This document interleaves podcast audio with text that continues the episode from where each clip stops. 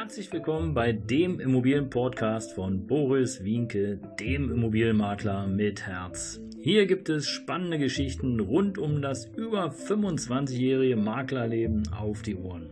Ich freue mich auch im Namen meines Teams von 3V Immobilien, dass ihr dabei seid. Los geht's, euer Immobilienexperte Boris Wienke. Ja, einen wunderschönen guten Morgen hier im neuen Podcast, die Folge 28 bereits, die da heißt, wenn Eigentümer den Makler in die Pfanne hauen. Ja, ein Erlebnis, was ab und an passiert, sollte nicht sein, passiert aber, wenn Eigentümer den Makler in die Pfanne hauen und äh, ja, bewusst oder unbewusst will ich mal dahinstellen, trotzdem finde ich es respektlos und äh, nicht wertschätzend genug. Ähm, wir sind ja im Grunde genommen Geschäftspartner und unter Geschäftspartnern, äh, da gibt es so manche Dinge, die macht man einfach nicht. Wenn, ja, wenn man einer langfristigen Zusammenarbeit interessiert ist. Und äh, das muss man sich natürlich immer überlegen. Hier, wir im Hause von 3V Immobilien, respektive ich als Inhaber äh, der Firma, äh, sind schon daran interessiert, eine langfristige Zusammenarbeit anzustreben und auch einzuhalten und auch zu pflegen. Aber das ist natürlich auch immer äh, von beiden Seiten nötig. Äh, was nutzt es, wenn ich es will, aber der andere nicht. Ja, und ähm, hier in dem Fall, wenn der Eigentümer den Makler in die Pfanne haut, dann geht es ja im Grunde genommen eigentlich nur darum, dass der Eigentümer egoistisch seine eigenen Belange durchsetzen möchte aber hört gerne rein. Es ging um eine Gewerbevermietung und äh, wir haben Tatsache äh, einen sehr relativ stolzen Mietpreis für die Zeit äh, fixiert. Ähm, der Eigentümer wollte auch nicht runtergehen.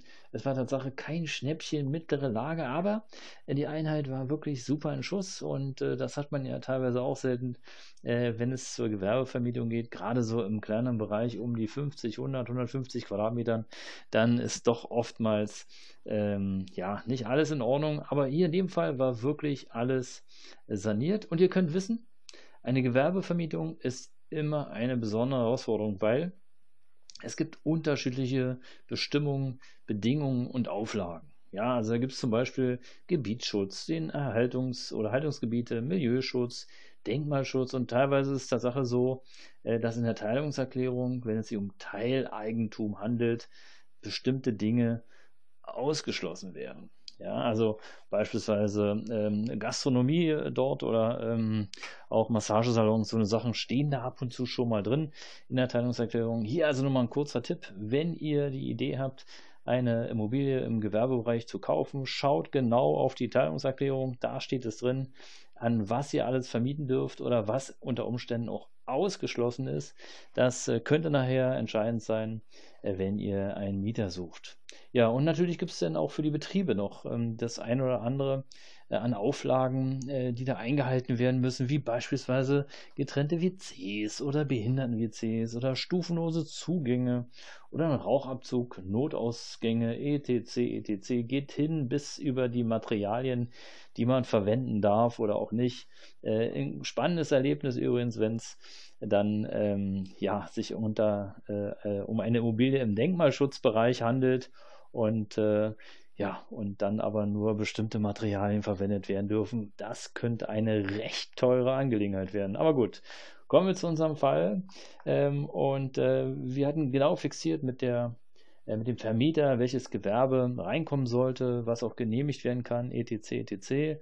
Und ihr könnt euch vorstellen, wenn es wenn man nicht an alle vermieten darf, sondern wenn es so eine Einschränkung gibt in eine bestimmte Richtung, dann ist es Tatsache so, dass die Vermarktung sehr speziell ist. Es ist ein bisschen mühsamer, ähm, insbesondere hier auch, weil es einen besonderen Preis gab und äh, die Lage jetzt auch nicht so sexy oder so besonders war.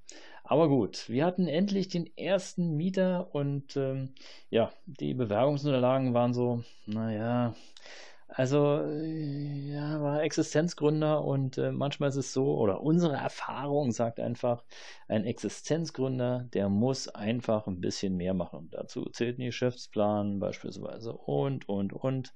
Also aus unserer Empfindung waren die Bewerbungsunterlagen so la la la. Aber im Grunde genommen oder letztendlich entscheidet ja der Vermieter, nicht wir. Wir können nur empfehlen und der Vermieter muss entscheiden. Der Vermieter sagte, okay, machen wir. Ja, ist okay, die ist mir sympathisch, da wollen wir rein und äh, die nehmen wir. Wir haben also den Mietvertrag soweit äh, vorbereitet und mit dem Vermieter abgestimmt. Ein normales Prozedere übrigens, der, der das noch nicht so kennt. Äh, es gibt Makler, die machen sowas, es gibt aber auch Makler, die äh, nehmen Tatsache Exemplare, die der, die, dem, äh, die der Vermieter bereits zur Verfügung gestellt hat. Bei Einzeleigentümern ist es meistens so, dass sie noch gar keinen Vertrag haben. War hier so, also wir haben eine Vorlage gebaut, wir haben äh, das mit dem Vermieter abgestimmt. Die Interessenten äh, waren auch glücklich mit allen Vereinbarungen, nur mit der Miete waren sie noch nicht so ganz. Äh, da wollten sie noch ein bisschen was machen. Aber der Vermieter wollte nicht. Der Vermieter sagt, okay, zu den Konditionen könnt ihr die Einheit mieten. Äh, ansonsten, nee, ansonsten nicht. Ja. Und was haben die Interessenten gemacht? Die haben gesagt, ja, okay, dann, ähm, ja, dann machen wir doch einfach einen Mietvertragstermin. Am besten äh, direkt gleich vor Ort und ähm, ja, dann machen wir das so und dann passt es schon. Und im Grunde genommen ist es ja so, wisst ihr, also wenn die Interessenten ein Angebot abgeben, was der Vermieter ablehnt, und äh, wir teilen es den Interessenten mit, dann gibt es ja nur zwei Varianten. Entweder sagen die Interessenten, naja, nee, denn nicht, ist mir zu viel. Oder die Interessenten sagen, naja, okay, dann, äh, dann machen wir das, die Einheit gefällt uns und Gutes. Und so war's. Die Einheit gefällt uns, Mietpreis, okay, ach komm, wir machen das. Die Einheit ist einfach super, wir müssen nicht mehr renovieren. Und das war wie eine Zusage, wisst ihr? Aber es kam anders, wie es kommen musste. Es kam nämlich wie folgt: vor Ort, dann in der Gewerbeeinheit, ging es nochmal um den Mietpreis. Und die Vermieterin hatte ganz klar, oder Vermieter ganz klar gesagt, nee, wollen wir nicht. Wir bleiben bei dem Mietpreis, äh, ich gehe nicht runter. Und dann haben die Interessenten gesagt, ja, okay, dann also nicht. Ja, jetzt könnte man sagen, macht man das oder macht man das nicht? Also ich persönlich muss sagen, ich stehe da überhaupt nicht drauf. Für mich ist ganz klar, wenn ich eine Zusage gebe, dann gebe ich eine Zusage und Doktor nicht noch irgendwie auf den letzten Meter drumherum. Das ist, äh, es entspricht irgendwie nicht meinem Wesenskern. Aber es gibt Menschen, die verhandeln wirklich bis zum letzten, bis zur letzten Feder, bis zum letzten Sandkorn. Da muss noch mal was rausgeknautscht werden. Und das war hier in dem Fall so. Aber im Grunde genommen haben sie sich damit keinen Gefallen getan, sondern äh, ich kann es ja so sagen, die Herrschaften suchen noch immer. Also Verhandlung ist nicht immer der letzte Weg eine Lösung zu finden. Sie haben noch nichts gefunden und die Einheit, die haben wir letztendlich an jemand anderes vermietet. Aber darum ging es hier gar nicht in der Geschichte. Nur mal ganz kurz am Rande etwas abgeschweift. Um das abzukürzen, ihr wisst, alles war besprochen. Der Mietvertrag mit den ersten Interessenten, der nicht zustande gekommen ist, war abgestimmt mit dem Vermieter. Ihm war klar, welche Regeln, welche Pflichten, welche Herausforderungen äh, definiert sind und, und, und. Alles war abgestimmt. Wir haben einen zweiten Interessenten gefunden. Ähnliche Branche, Bewerbungsunterlagen, hm, auch so lala. Aber beide waren sich sympathisch und der Vermieter und die Interessenten, die wollten sich zusammenschließen und wollten jetzt sozusagen einen Mietvertrag schließen. Und wie gesagt, der Mietvertrag war abgestimmt. Ich habe dann also den Vermieter nochmals gefragt, ob alles klar ist oder ob irgendwas nochmal berücksichtigt werden darf, ähm, weil ich sonst einen Vertragsentwurf ähm, direkt an den Mietinteressenten äh, nochmal weiterreichen würde. Es gab hier im Grunde genommen dann eigentlich nur noch den Namen zu ändern und die Vertragslauf, äh, nicht die Vertragslaufzeit, aber der Vertragsbeginn war nicht ganz klar. Aber gut, das äh, ist ja nur eine Kleinigkeit. Ja, ja, der Vermieter sagte, nee, alles super, ähm, Vertrag ist klar, machen wir so, ähm, gibt keine besonderen Dinge, können wir so weiterschicken. Also schickte ich das den Mietinteressenten rüber. Und die Mietinteressenten haben sich das durchgelesen und dachten gleich, ja, okay, super, das ist der Vertrag, da gibt es keine Haken und Ösen, klar geregelt, alle Rechte und Pflichten zwischen Vermieter und Mieter machen wir, wir freuen uns auf die Einheit. Und ähm, ja, und dann ging es darum zur Terminfindung. Aber es war nicht so einfach, weil die Vermieterin hatte, der Vermieter hatte irgendwie gar keine welche Zeit. Und dann habe ich vorgeschlagen, okay, pass auf, dann äh, machen wir das so, machen wir einen einseitigen Unterzeichnungstermin äh, bei uns im Büro, ich lasse den Vertrag unterzeichnen und gut ist. Gesagt, getan, Termin vereinbart mit den Interessenten bei uns im Büro, der, dem Vermieter kurz Bescheid gegeben, dass dann und dann bei uns im Büro die einseitige Unterzeichnung ist dass da auch Klarheit herrscht. Ich mag das, Klarheit zu haben. Es muss einfach immer alles besprochen sein. Ähm, das muss mit dem Vermieter besprochen sein. Das muss äh, mit der Hausverwaltung besprochen sein. Allen drum dran. Die Dinge müssen einfach klar sein, sodass der Mietvertrag im Grunde genommen, wenn der vorliegt, dass alle Seiten äh, zufrieden sind und das nur noch unterschrieben werden muss, die Kaution ausgehändigt werden muss oder äh, Kautionskonto und dann ist safe. Das ist sozusagen unser Weg. Das ist der sicherste Weg. Aber dann, ihr Lieben, ihr glaubt es nicht oder ihr ahnt es schon.